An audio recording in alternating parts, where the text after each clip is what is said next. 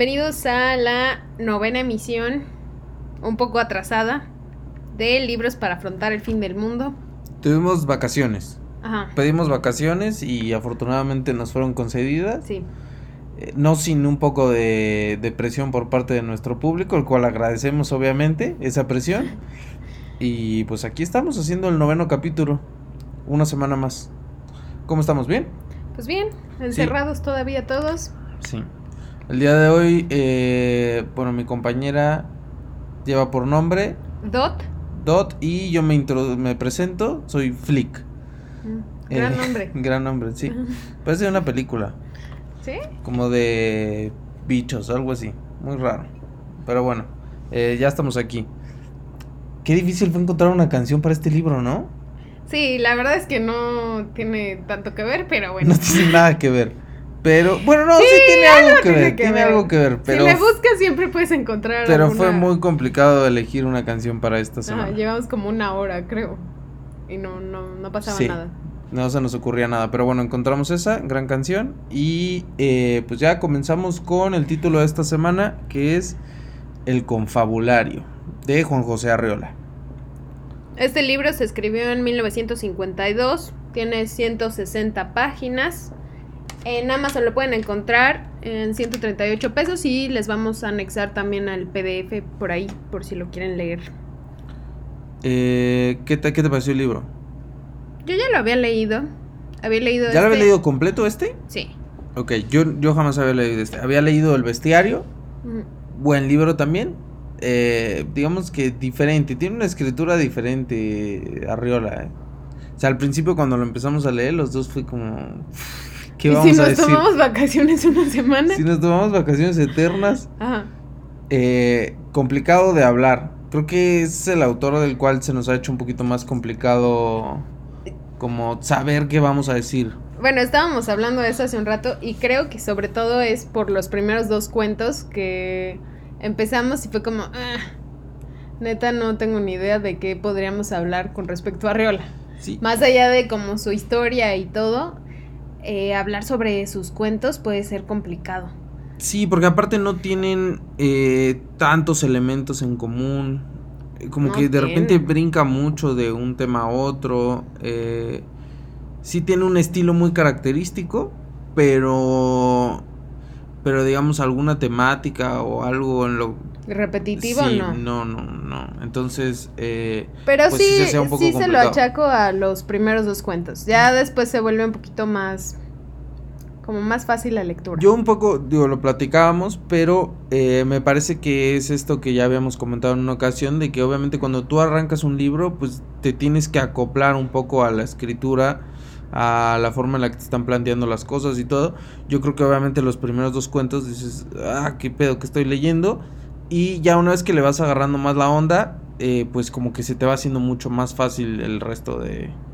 El resto de la lectura, muy disfrutable. O sea, los primeros dos sí están como que, ah, a lo mejor el- todavía está el tercero, pero, pero ya una vez que le agarras la onda, está muy disfrutable. Hay unos cuentos muy buenos. La Sí. verdad, me, me gustó bastante el libro. A mí también, sí, me gusta y pues el bestiario, el bestiario también. Sí, en el bestiario, digamos, lo interesante es cómo le otorga a, a los animales características de, pues, de humano. Entonces está, eso está muy bueno, que es un elemento que en algunos cuentos de este, de este libro también encontramos, como mezcla eh, características de animales con condiciones, eh, pues, humanas. Entonces eso también, ese sí es un elemento que hay por ahí en común, pero ni siquiera es en todos, solo es en uno que otro. Bueno, empezamos a hablar entonces sobre Arreola como autor. Él nace en Zapotlán el Grande. De hecho, el confabulario empieza con una como autobiografía pequeña que está muy bien escrita. O sea, como que es parte también de los cuentos, a mi parecer. Y empieza así. Yo, señores, soy de Zapotlán el Grande, un pueblo que de tan grande nos lo hicieron Ciudad Guzmán hace 100 años, pero nosotros seguimos siendo tan pueblo que todavía le decimos Zapotlán. Y ahí te va contando pues básicamente cómo fue su vida, eh, los oficios que tuvo y cómo se introdujo en la literatura. Que realmente todo eso es a partir de su papá, que tenía ahí unos librillos en la casa. Y su hermana, que cuentan que era muy aficionada a la, a la lectura. Pues es que toda su familia, porque era bastante grande, creo que son 14 hijos, eh, todos empiezan a meter, no, no, me acuerdo qué número es él, pero empiezan a meterse en eso, se empiezan a aprender los textos y todo, y era algo que era parte de su vida. De hecho, cuenta la leyenda que él era niño recitador, o sea, que se sabía ah, tan de memoria los textos que casi casi le decían como, a ver. Ajá, era, este". era famoso en Zapotlán por eso. Ajá. Y este, entonces desde muy pequeño empieza a leer autores, pues, más complicados. Sí. Y obviamente eso repercute en, su vida, porque cuando él está niño está la guerra cristera. Entonces eso corta su educación porque pues era como más complicado las escuelas y todo. Entonces él realmente todo lo que genera es autodidacta. Yo creo que fue a Sí, dicen que tercero, cuarto de primaria máximo y ya a partir de ahí pues digamos que ya no tuvo como tal estudios este pues oficiales, ¿no? Porque sí tuvo otro tipo de estudios. Eh, él era muy aficionado al teatro, entonces tuvo estuvo inscrito en, en, Bellas Artes cursando como una especie de carrera de Ahora me le estoy preguntando cómo teatro. antes sí podías entrar a cualquier lado sin sin nada, ¿verdad? Qué loco. Sí, él sale de, Ciudad Guzmán, de Zapotlán, y se viene a la, a la, capital como a probar suerte, pero él está enfocado en, en el teatro, realmente es una de sus más grandes pasiones. Sí. Eh, pasión que lo termina llevando a, a Francia, por eso elegimos la, la canción. Eso, eso Esa la es referencia. este, entonces lo lleva a Francia, obviamente pues eh, una persona tan culta con tantas este pues inquietudes y todo con la posibilidad de conocer, pues eso como que abre todavía mucho más su, su panorama, ¿no? Regresa y eh, pues se vuelve yo diría que una parte fundamental de la de la literatura mexicana, a lo mejor no tanto como como autor, que, que estábamos platicando que sí es muy reconocido, pero es un autor al cual no tiene tanta difusión, pero eh, sí tuvo un papel muy importante porque fue maestro de varios autores eh, pues que a, la postre serían muy reconocidos eh, como parte de la literatura mexicana, ¿no? Como José Emilio Pacheco, José Agustín, Octavio Paz, Elena Poniatowska. Entonces, que de hecho hay un chisme ahí. Chisme, hora de chisme. Tan, tan, tan, tan.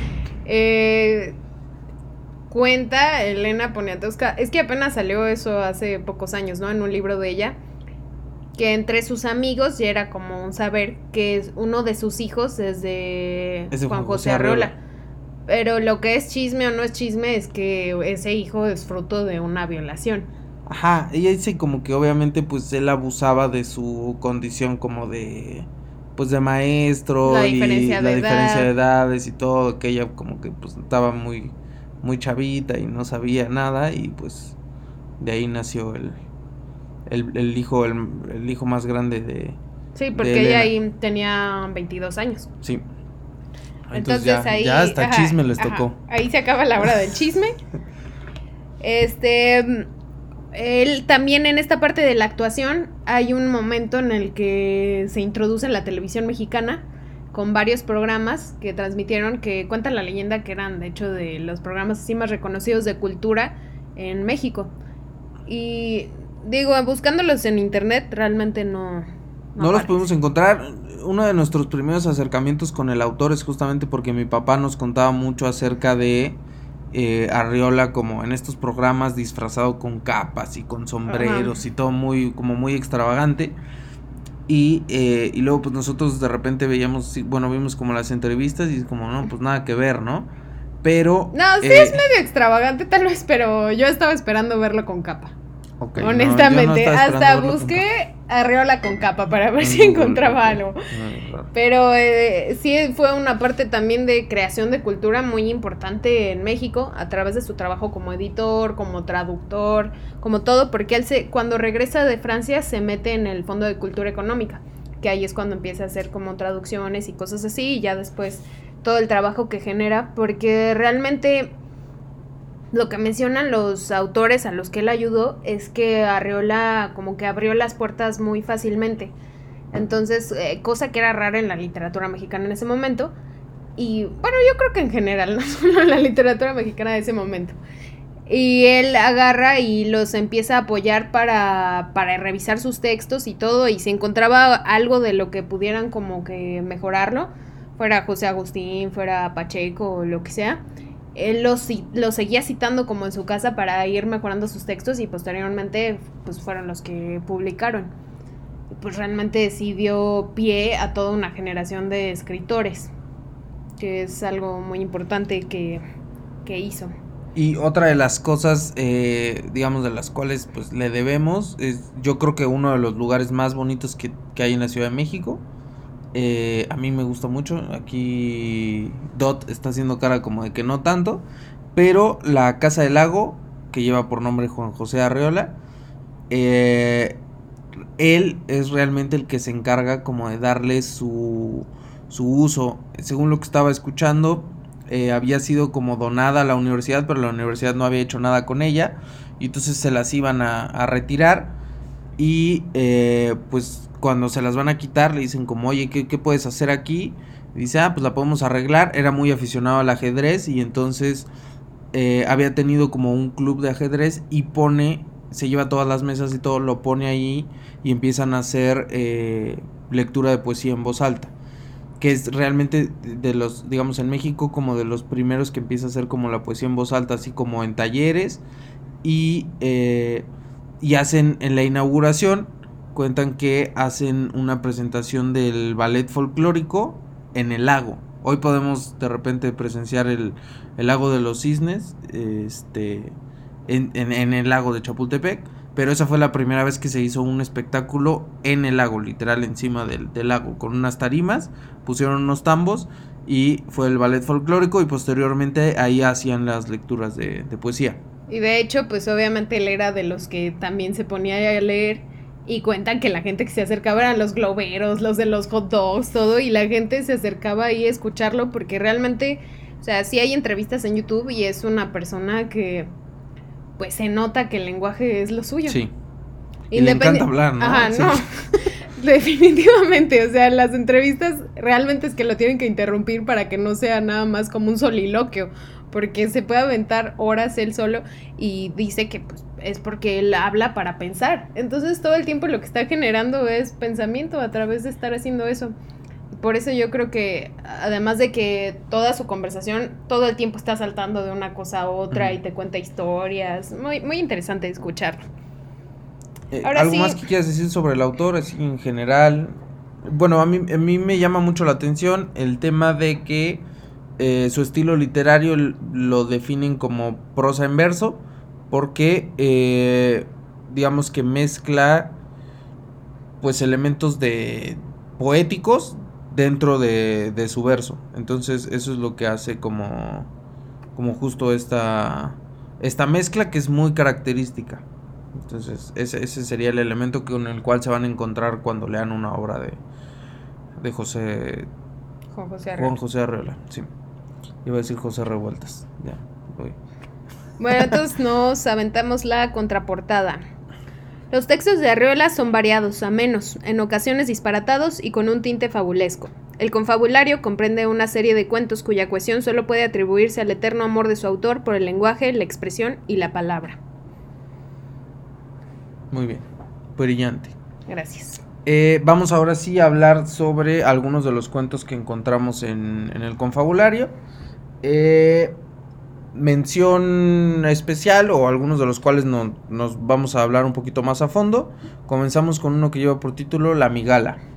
Eh, es un, no, se los queremos contar todo, espero. Espero no, no contárselos todo. Pero eh, en, este, en este texto eh, habla sobre una persona que compra una araña y la libera en su casa como para sentir el, el miedo de morir en cualquier momento. De morir en cualquier momento.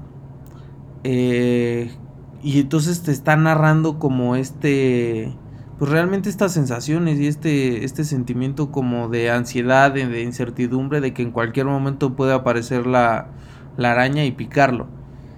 Y vive con esa tensión. Realmente como para eso la compró. Sí, porque él ya ha pasado un tiempo, ni siquiera sabe si sigue viva, si está ahí, pero tampoco la quiere buscar. Entonces es... Él le gusta como esa sensación, porque al final, justo en el último párrafo, eh, dice como que si no estuviera la migala, la araña, estaría como pensando en, en, en su amada, como que no es correspondido.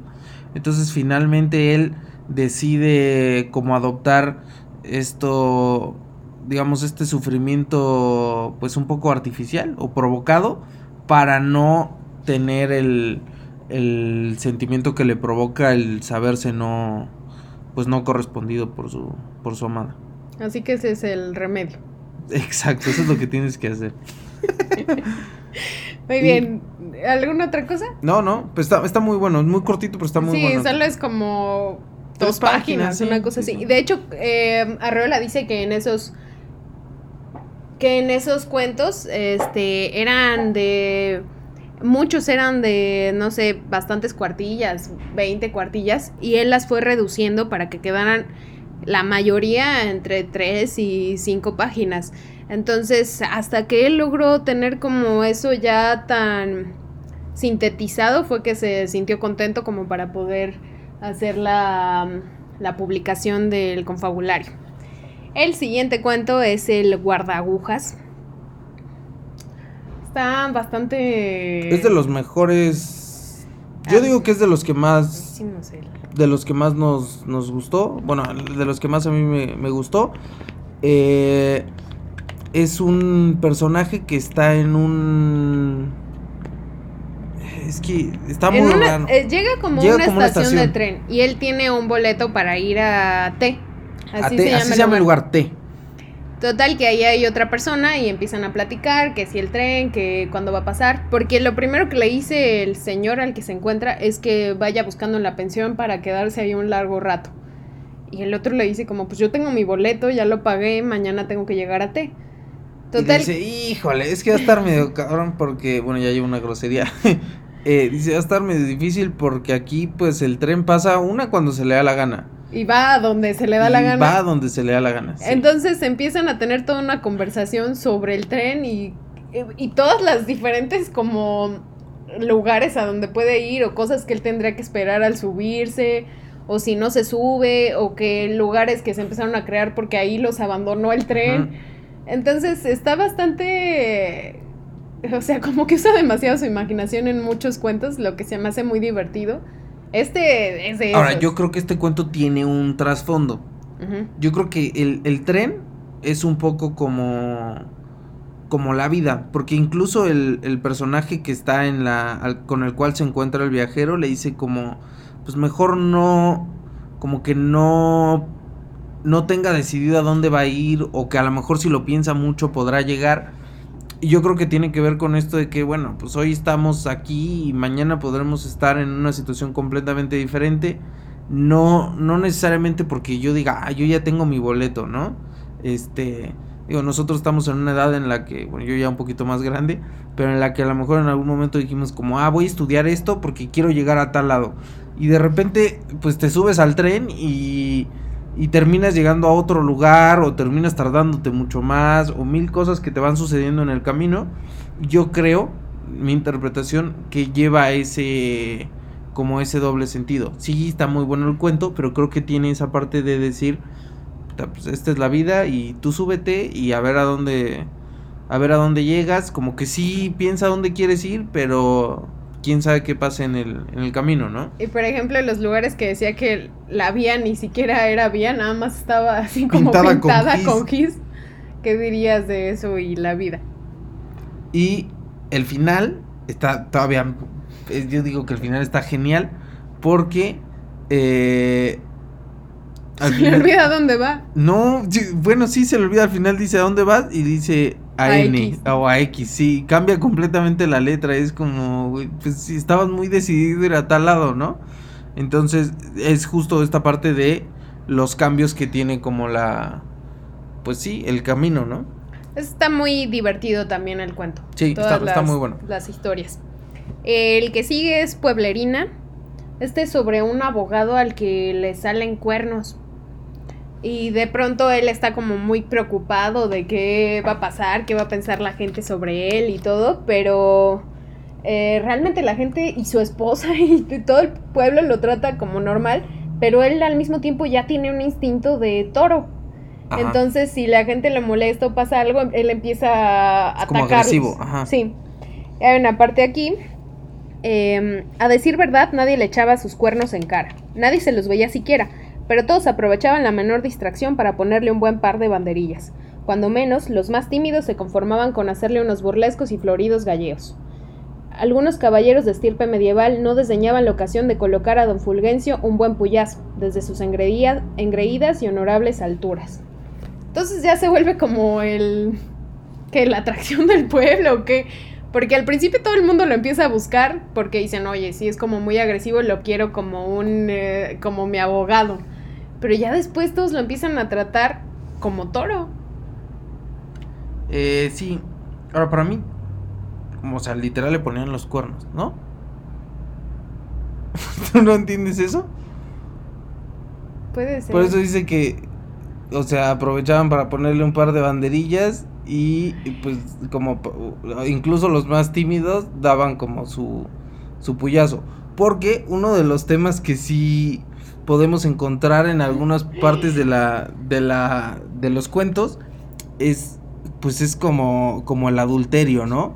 Incluso hay una parte en la cual habla del matrimonio, no una, en, varios cuentos habla sobre el matrimonio y, y define al matrimonio como un castigo. Entonces, no sé si era muy, no sé si estaba felizmente casado, pero algo me dice que, que no. Entonces, este, bueno, eso es lo que yo, lo que yo entendí por el de la, por el de la pueblerina. Sí, sí, sí. Entonces, eh, eso en cuanto al de pueblerina, pasamos al siguiente cuento. Y es... Eh, el prodigioso miligramo. Que es el mejor, ¿no? De todos, número uno, ¿tú dirías? Ya, ya vamos a entrar en eso. Pues a mí es, el, que más me gustó. Sí, el prodigioso miligramo. Son unas hormiguitas. Además es un gran nombre, ¿no? Sí, y aparte está, está muy bien hecho. Es de los más larguitos del, del libro. Eh, pero está muy bien, muy bien escrito y muy fluido tiene muy, como muy claras sus referencias y todo. Eh, me gustó bastante. Es sobre una hormiguita que encuentra un prodigioso miligramo. ¿Qué es eso? Pues, pues nada. pues quién sabe. Como que encuentra una cosa que justo es del tamaño perfecto, del peso perfecto para que la hormiguita la cargue, ¿no? A diferencia de otras hormigas que cargan piedras más pesadas, hojas muy, muy grandes. Esta es perfecta para que la cargue la hormiguita.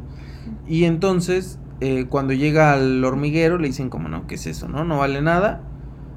No, de hecho agarran y le dicen como, creo que lo que trae es un prodigioso miligramo, entonces tengo que entregarla a la policía. Y entonces, porque tiene el hormiguero todo un sistema social bien tremendo.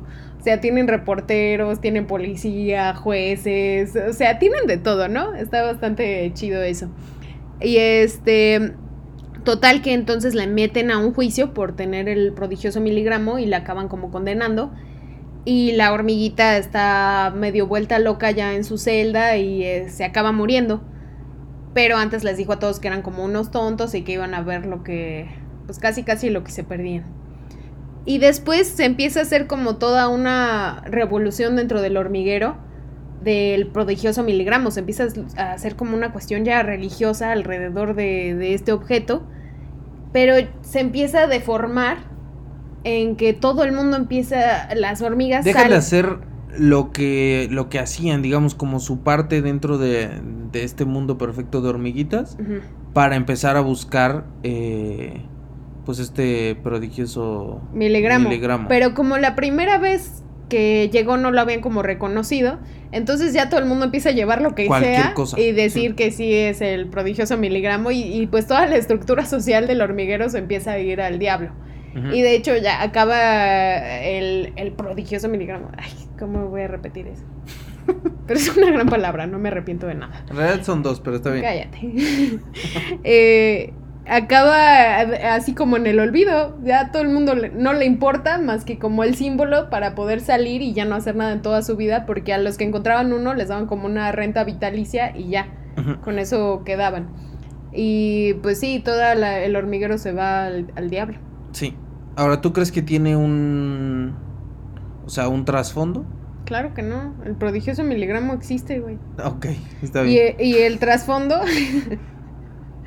es que al final todo se va al demonio. Sí, yo creo que tiene un trasfondo. No creo. no, yo creo que tiene. A mí me recordó mucho con alguna lectura que hice en algún momento en la facultad. Eh, de Engels, que es el origen de la propiedad privada y la familia. Me parece que lleva por el origen de la familia, la propiedad privada y el Estado. Perdónenme mis compañeros de facultad si alguien está escuchando esto. Pero Engels dice que hay un momento en el cual eh, alguien dijo como... Esto es mío. Esto es mío y los demás se lo creyeron y ahí fue cuando se creó realmente la, la propiedad, ¿no? Y en este, en este cuento, eh, una vez que, que, ya se dan cuenta que sí era real el prodigioso miligramo y todo, hay como un momento de desconcierto y una de las hormigas dice, perdón, seis hormigas llegan con cosas que no son eh, prodigiosos miligramos y dicen como, aquí está. Y como las otras tienen miedo de decirle, no, no es cierto, eso no es, dicen, ah, ok, está bien. Y ahí es donde todo se, se va a la chingada. Llevo dos groserías. Porque, eh, pues ya, como que realmente le... Pues sí, toda la estructura empieza a cambiar a partir de ese momento en el cual las demás hormigas le creen a estas seis que eso es otro prodigioso miligramo, aunque realmente nunca lo fue. Bueno, pero ahí es más por el miedo de que no se desestabilice, que al final es lo que acaban consiguiendo. Porque las hormigas, que era como un consejo de hormigas, eh, tienen miedo de que, de que todas las otras empiecen como en una especie de rebelión o algo, porque no están aceptando, por lo que le pasó a la otra hormiga, de que se murió sola y su prodigioso miligramo quedó ahí. Entonces, realmente es más por el miedo de desestabilizar que agarran y, lo aceptan, pero sin ver las consecuencias. Pero por lo que, sea, finalmente ahí, en ese momento, pues es donde el sistema cambia completamente. Yo creo Porque que las otras, ya cualquiera puede llevar cualquier cosa y, no va a pasar nada. Y, entonces todo el mundo empieza a buscar eso. No, pero entonces en realidad empezó cuando dijeron que sí era un prodigioso miligramo. Pero era innegable que lo era, porque todas lo vieron y de acuerdo a lo que narra, pues sí, era un prodigioso miligramo, brillaba y todo. Era, o sea, nadie podía decir, ah, no es cierto, eso no es. O sea, yo no creo que, que lo... Bueno, pero le empezaron a hacer un culto a su alrededor y eso es lo que genera todo incluso lo demás. genera como una religión y todo. Bueno, está muy bueno. fue la religión, ¿es lo que estás diciendo? sí, no crean en Dios, no es cierto. Sigamos entonces. Eh, luego va Baby HP y Anuncio. Baby HP y Anuncio. Son diferentes, pero, o sea, son dos cuentos distintos, pero tienen como una misma temática que es como si fuera un infomercial. Eh, te está contando así como el de Baby HP, es como que, ah, ya no sabes qué hacer con tus niños porque hacen, se mueven mucho y quién sabe qué. Úsalos para hacer energía. Ponles esta mochila y no sé qué tanto y todos sus movimientos te van a servir para como para tener energía. Incluso se las puedes vender a tus vecinos, ¿sí?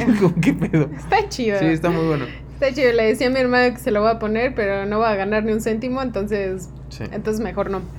Pero eh, sí, empiezan a generar como energía a través de estas cosas y de hecho dicen que ya la gente hasta va a estar contenta cuando sus hijos estén haciendo como un desmadre por todos lados porque va a significar para ellos tener como eso. Y el de anuncio es de pues una, una chica plástica. Una muñeca sexual. Pues, sexual realmente.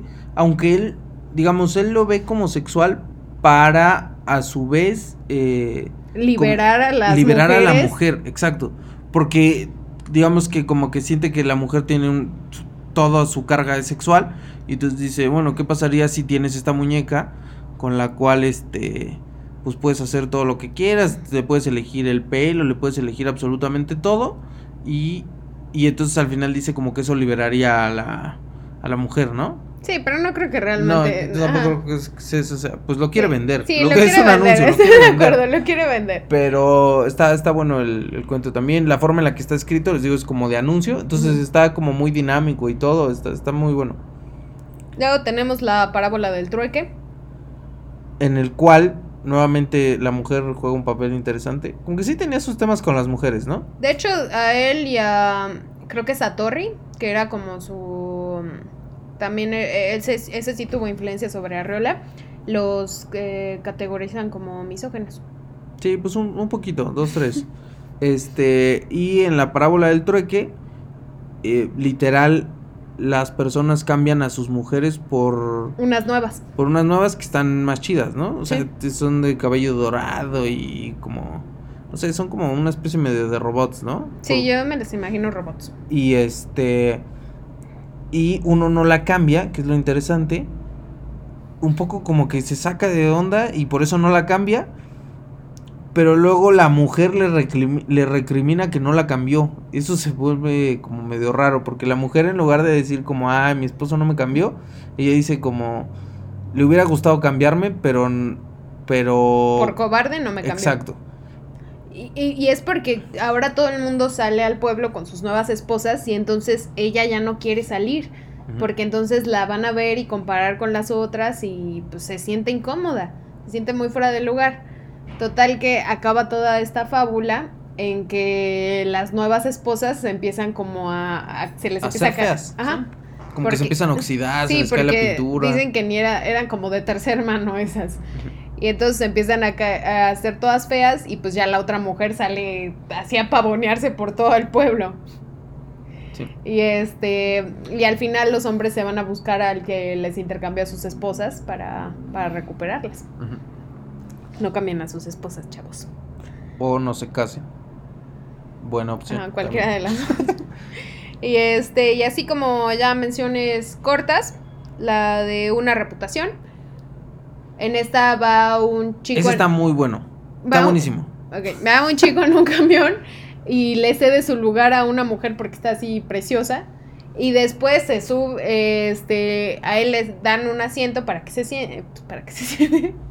Y este, y entonces cuando se sube otra mujer se siente obligado a darle el asiento. Porque aparte lo está viendo esta mujer que le gustó. Entonces es como, "Puta, me tengo que parar. Y se para. Y luego se vuelve a bajar otra persona, le cede el asiento. Y eh, se sube una madre con dos hijos y dice como, chale, pues ni modo que ahora ya, como que ya no se da nada, ¿no? Sí, porque ya todos están esperando que lo haga. Y este, y ya se vuelve como en su mente el paladín de la justicia del camión. Tan es así que termina por no bajarse en su parada y seguirse hasta la última parada, solo como por este momento de... pues de sí, caballerosidad. Exacto. Luego tenemos, en verdad os digo, Eh, habla sobre un experimento que están haciendo eh, como para teletransportar, una cosa así medio rara y al final eh, pues termina diciendo que si no transportan un camello, que es lo que están intentando transportar, al menos van a transportar o van a desaparecer el dinero de los ricos que están como poniendo, financiando el, el experimento. También está, está bueno. El faro, muy cortito, pero nuevamente encontramos como su odio contra el matrimonio, porque... y a favor de los cornudos. Y a favor de, ajá, del adulterio porque eh, es una pareja, bueno, digamos es un triángulo amoroso, pero en este cuento los que terminan sufriendo son los amantes y el esposo está como encantado de la vida. Incluso les dicen algo como de que van a tener que quitar el faro, que supongo que es como donde viven, y el esposo le dice, bueno, pero tú te vas a ir con nosotros, le dice al amante, y a el amante sea, como por "Chale". siempre. Luego tenemos un pacto con el diablo, que es un, un vato que va al, al cine y está viendo una película sobre esto, sobre que una persona hace un pacto con el diablo y total que la persona que le está contando la película porque llegó a tarde resulta ser el diablo y le hace como la proposición de que venda su alma y pues el güey se pela pa'l monte. Sí, termina diciendo que no y regresa feliz con su mujer y ya, ese es como que felices por siempre, pero es- está bueno también el, el cuento. Y pues ya sería todo. El cuento que más te gustó, ¿cuál, cuál fue? Sí, el prodigioso. El prodigioso miligramo está muy Esas padre. son las palabras que más te gustaron, ¿no? Déjame También. adivinar. ¿Las digo otra vez? Sí, por favor. El prodigioso miligramo. Muy bien, ¿eh? Este, a mí el que más me gustó... Complicado, pero yo diría que... eh, la migala.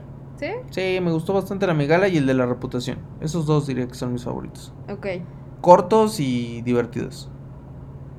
A mí el que más me hizo reír sí fue el de Pueblerina. Aunque no sabías que era por cornudo. Sí, no, es que yo no Bueno, pienso esa mal es de mi la interpretación. ¿eh? No, Tampoco eh, quiere creo que es correcta, que- pero Yo soy muy literal. Ok, no, está bien. Y este, ya, ¿no? Sí. Vámonos a la pregunta final. ¿Lo leerías antes del fin del mundo? Eh, sí, sí, creo que sí. No le daría un 10. Démosle calificación porque tú no van varios que no le das. Yo Es le daría no como importo. un Hay 8. que- No, yo sí le daría un. Uy. Es que hay cuentos Bueno, que no me. Es que hay cuentos que no me gustan. Pero Pero, en general sí. Son- es, un libro que a mí me hace sonreír de esos que dices, ah, qué padre. Qué bonito que a alguien se le ocurrió esto. Ujú. Eh, sí, un 9 para el confabulario. Ok, cerramos con un 9 para el confabulario. Y pues ya, creo que es todo, ¿no? Y sí lo leería antes del fin del mundo. Muy bien. Y pues nos escuchamos la próxima semana. Seguro. La próxima semana seguro va a haber programa. Eh, no sabemos qué vamos a leer, pero bueno, espérenlo con ansias, como estuvieron esperando este. Un saludo a todos y... eh, Ya. ya, es todo. Bye. chagrins, mes plaisirs. Je n'ai plus besoin de balayer les amours avec leur trémolo, balayer pour toujours. Je repars à zéro.